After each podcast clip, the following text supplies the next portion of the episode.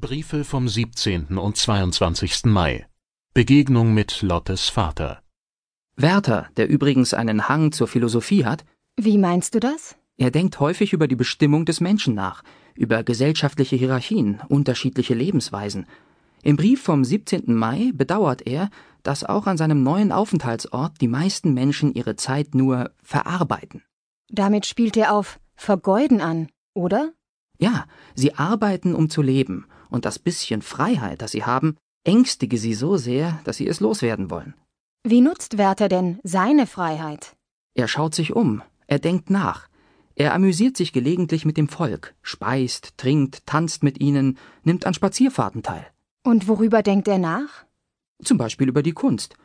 Übrigens, ich sollte hier einen wichtigen Aspekt nicht vergessen. Lotte wird in diesem Brief das erste Mal erwähnt. Aha, seine Lotte. Noch ist es ja nicht seine Lotte. Werther erzählt, dass er ihren Vater kennengelernt hat, einen fürstlichen Amtmann, der ihm sympathisch ist. Dieser Amtmann hat neun Kinder und wohnt nach dem Tod seiner Frau auf einem fürstlichen Jagdhof. Die Leute im Ort heben immer wieder die älteste Tochter besonders hervor. So, und eben dieser Amtmann bittet Werther, ihn einmal auf dem Jagdhof zu besuchen.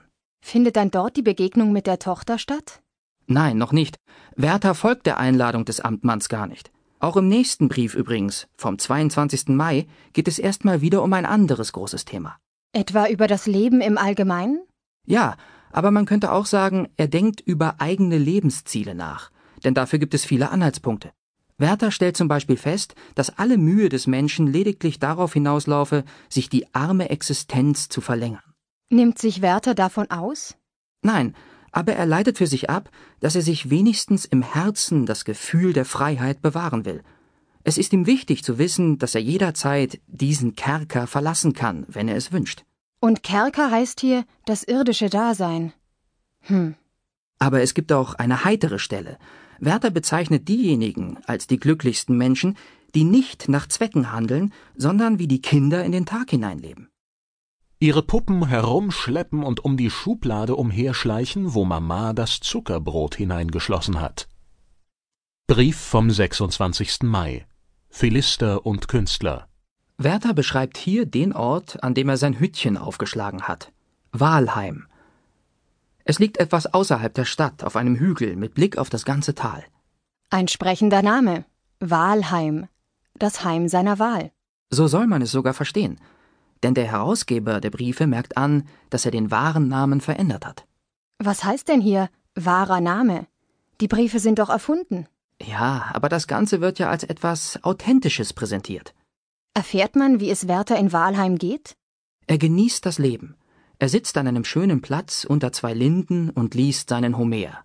Und er zeichnet zwei Kinder nach der Realität, wie er schreibt.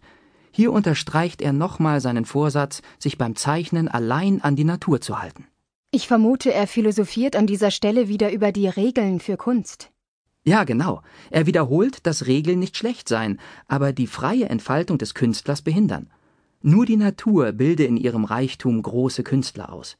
Dafür findet er dann ein Gleichnis. Moment mal. Das heißt also, wenn die Künstler die Natur als Lehrmeisterin annehmen, können sie große Künstler werden. Wenn sie dagegen ausschließlich Regeln anwenden, reicht es nur zum Mittelmaß. Und wie lautet nun das Gleichnis? Werther spricht über die Liebe und über die vollständige Hingabe an die Liebe. Ein junges Herz hängt ganz an einem Mädchen, bringt alle Stunden eines Tages bei ihr zu, verschwendet alle seine Kräfte, all sein Vermögen. Sein Gegenbeispiel ist der Philister, ein Mann, der in einem öffentlichen Amt steht und Mäßigung fordert. Teilet eure Stunden ein, die einen zur Arbeit und die Erholungsstunden widmet eurem Mädchen. Berechnet euer Vermögen.